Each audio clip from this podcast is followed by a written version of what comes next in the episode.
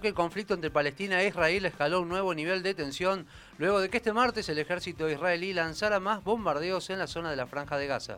Los bombardeos de Israel se dieron luego de que milicianos palestinos dispararan cohetes hacia Israel en una escalada que ya dejó tres israelíes y 28 palestinos muertos, incluidos 10 niños. Para conocer de primera mano lo que se está viviendo en Oriente Medio, ya estamos en comunicación telefónica con Judith Barhaid, ciudadana argentina, licenciada en psicoterapia y además radicada en la ciudad de Cederot ubicada a menos de un kilómetro de la franja de Gaza. Judith, ¿cómo te va? Muy buenos días aquí en Argentina. Javier Sismondi y Susana Álvarez te saludan. Muy buenos días, Argentina. Buenos días, Judith. Eh, gracias.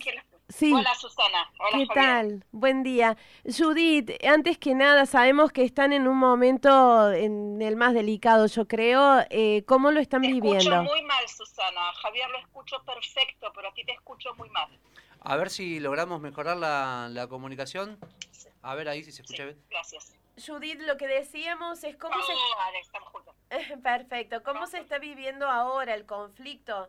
Sabemos que están en un momento muy caliente del conflicto. Estamos en este momento caliente en 20 años. Es que tenemos eh, épocas más difíciles y épocas un poquito más calmadas. Y ahora estamos en la época... El conflicto está muy fuerte pero no es este año y no es esta semana y no son estos días. Judith, ¿cómo... Este, en, esta situación 20 años. Judith, ¿cómo es la, relación diaria ¿no? entre palestinos e israelíes, teniendo en cuenta ¿no? la cercanía de Cedrot ahí en Israel y Beit Hanun, que es la ciudad próxima en Palestina, que están ahí equidistante a un hace 20 años, Desde hace 20 años no hay ninguna... Miren, ustedes están pidiendo comentarios políticos que no les voy a dar. Yo trabajo en la parte psicológica. Así que no soy la persona inadecuada para explicar es la situación política, sino lo que está la población entiendo. Así que quiero que pregunten esas preguntas, pero no sobre la situación. Lo, entendemos, Judith, perfectamente. Y bueno, entonces, eh, ¿cómo lo está viviendo la población a esto? La población de los dos lados. Quiero repetir que yo trabajo en la, organización Natal, que es la organización nacional que da ayuda a todos eh, los civiles en todo el país, todos los civiles, eh, en eh, cuestiones de guerra, terrorismo y también cuando hay una situación que em, comunitaria muy grande, como un incendio muy grande o como otras que afecta a mucha población. lo que sentimos de los dos lados es que le estamos dañando a otra nueva generación de chicos eh, traumatizados, de padres traumatizados, y mm, en eso estamos viviendo. Eh, mi función es ayudar y alentar y ayudar con esta herida emocional tan grande que tenemos. Tenemos eh, muchísimas llamadas a los centros de trabajo como los que yo trabajo tenemos muchísimas, muchísimas llamadas y también damos atención. Llegamos a los lugares dañados, llegamos a, eh, llegan aquí a, tener eh, una entrevista personal en eh, porque estamos en una emergencia. Eso es lo que estamos haciendo. Yo lo estoy haciendo 17 años y ahora en esta semana, que es muy difícil, estoy de turno casi 24 horas al día para ayudar y dar un poco de aliento y un poco de resiliencia a la población. Judith, en tu rol de psicoterapeuta, además especializada en lo que tiene que ver con, trauma masivo y trabajando con personas ¿no? que padecen estos traumas a consecuencia de la guerra, ¿cómo es trabajar en estas situaciones tan extremas? Eh, me parece que no es mi trabajo, sino mi vocación. Eh, elegí eh, ser, especializarme en este tipo de trabajos psicoterapeuta, hubiese podido elegir otras ramas, pero como vivo aquí, no sé personalmente qué significa ser dañado por eh, un misil que pega a tu coche eh, o a tu vecindad, a tu casa, a tu vecino, en tu lugar de trabajo. Entonces decidí hacer, dedicarme a esto. Eh, es difícil, pero por otro lado, es lo que no da fuerza. Porque yo siempre digo, el que se ayuda a sí mismo, puede ayudar a los demás. El que se siente, el que se siente necesitado, está un poco menos estresado. Así explicamos nosotros la situación y el asunto es cambiar la forma de pensar y tomar una posición como voluntario, como profesional, como padre, como hijo y buscar alguna tarea alguna emisión que sea positiva y que la podamos manejar exactamente lo que hicimos también en la pandemia, en el COVID-19. Eso está resiliente.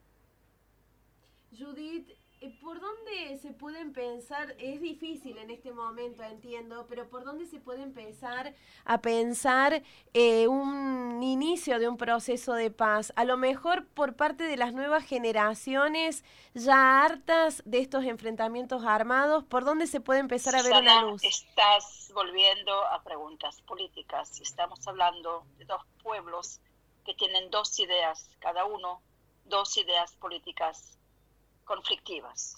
La derecha, la izquierda, la derecha, la izquierda. Pero son preguntas políticas y no te voy a contestar. Judith, ¿y cómo se vive, no? Eh, en esta situación de, bombardeos, en la situación de, las sirenas, eh, por ahí en madrugada y uno se tiene que, despertar e ir a los refugios, ¿cómo se vive esa situación? Eso es lo más estresante. Hay casas aquí desde el año 91 en Israel, hay una ley que todas las casas que fueron armadas, todas, todas, todas, no importa eh, en qué vecindad, si es casas eh, para gente más humilde o casas para gente que tiene dinero, todas las casas tienen refugio, todos los lugares eh, que son organizados por el Estado tienen refugio, todos los centros comerciales tienen refugio, pero también hay muchas casas viejas que se construyeron antes de la ley. Y ellos, por ejemplo, en esas casas tienen que bajar, buscar un lugar seguro, que no es un refugio, un refugio está hecho de cemento. Em, y lo difícil es, las que tienen refugios en, las casas, la mayoría de la gente eh, duerme eh, prácticamente ahí para no mover a los chicos o no verse en el medio de la noche. Pero si no podés o si vivís con gente más mayor y todo eso, eh, te arreglas como podés y algunas, y los que, el problema más grande son las casas que no hay refugio, en donde yo vivo personalmente, en Sderot tenemos 15 segundos desde que suena la alarma, 15 segundos, 15 segundos hasta que dije esta palabra se terminaron, esta frase se terminaron, estos son 15 segundos. Eh, tenemos que correr a, un lugar y es estresante, estresante, porque la alarma nos ayuda, pero por otro lado nunca puedes saber dónde va a caer el misil. Puede ser que suene la alarma y el misil cae en el mar. Puede ser que suene la alarma y yo antes te mandé una foto eh, que el misil pegó a una cuadra de mi casa. Eh, hay lugares eh, cercanos a la franja de Gaza que ni siquiera hay, hay 15 segundos, o sea, no suena la alarma porque no alcanza. hay ciudades más lejanas como Tel Aviv, Ashkelon y todas esas que tienen 35 segundos o 45 segundos tenemos un aviso previo, pero no muchas veces eh, no alcanzamos a llegar al refugio. Y si estamos en el camino, ayer me pasó cuando volví de mi turno, que en el medio del viaje suena la alarma y ¿qué haces?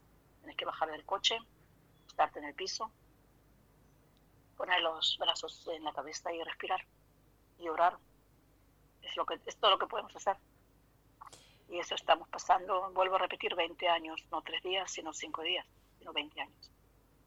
Judith, ¿y la vida laboral y la vida en las escuelas, en las universidades? No, las escuelas y las universidades eh, se cierran, eh, no, no, hay, no, no, hay, los chicos no estudian, los estudiantes no estudian. Eh, la parte laboral es, depende. fui a una panadería a la mañana, siempre me gusta comprar para el viernes de ahí pan rico, estaba cerrado toda la semana. fui a otro lugar que estaba abierto, es una decisión propia del, negocio.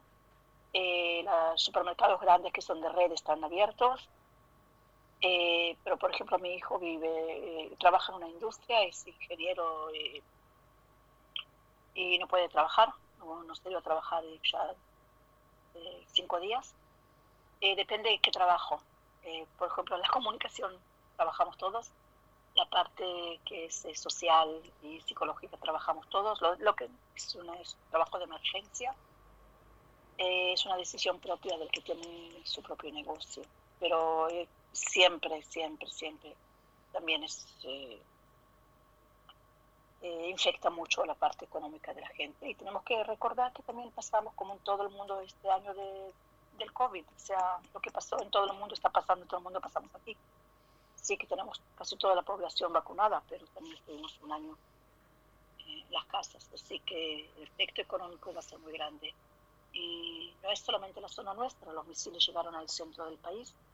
Es como decir, eh, yo vivo, qué sé yo, digamos en la frontera a Uruguay, eh, pero los misiles llegaron hasta Chile o hasta Córdoba. Así que todo el país está afectado. La ciudad de Jerusalén, la ciudad de Tel Aviv, la capital de Jerusalén, Tel Aviv, la ciudad más grande, eh, que es más se mueve económicamente. Hoy tenía boletos, tenía, iba a ir a un concierto de música a la, noche y lo cancelaron en Tel Aviv. Eh, los trenes no están, está cerrado el aeropuerto. Eh, esa es nuestra vida, pero no, vuelvo a repetir, no solamente esta semana. Eh, Judith, ¿y cómo es el, cómo es la, vida en el, en el sobre todo cuando tienen que ir a refugiarse, ¿no? A estas especies de, de búnkers, eh, ¿es por ahí horas que están ahí dentro, minutos? No, no, no, no, no. Eh, la, lo que eh, tenemos que esperar 10 minutos después de que escuchamos la sirena, pero a veces es tan continuo que 10 minutos, bueno, salimos y escuchamos, no sé si escucharon un boom ahora. Ok tenemos eh, los parlantes de los oídos. Tengo audífonos, los escucho a ustedes, pero también escucho como eh, que en una zona cercana parece que hay un misil y se escucha. Em, voy a repetir, se me fue la, pregunta, por favor. No, pero era sobre todo esto, ver cómo era todo el, el, tiempo, ¿no? Esperamos 10 minutos, esperamos 10 minutos por supuesto, la noche preferible dormir ahí, sí. Esperamos 10 minutos, salimos, pero a veces es tan continuo que entras, salís, entras, salís, entras, salís, entras, salís. Voy a decir algo que tal vez para ustedes sea un poco grosero, ¿sí? Pero estoy en el baño, me estoy bañando, eh, ¿ok? Eh, ¿Cómo hago? ¿Salgo desnuda? ¿No salgo desnuda? Eh, imagínense toda la vida cotidiana simple de un ser humano, lo que sea lo que sea. Lavarse los dientes, ir al baño, ducharse, ni que hablar que no vamos a tener eh, un baño que sea más de tres minutos, que es mucho. Eh, comemos a veces, a empezás a comer y suena la alarma, entonces te queda eh, la comida, la, tra. A veces hay náuseas, hay dolor de cabeza, em, hay mucha, mucha influencia sobre el cuerpo. El cuerpo está, el sistema nervioso de la persona se estresa muchísimo, muchísimo, muchísimo, muchísimo. Y esto causa daño a lo largo. Es una, un desgaste emocional, corporal enorme, psíquico, y.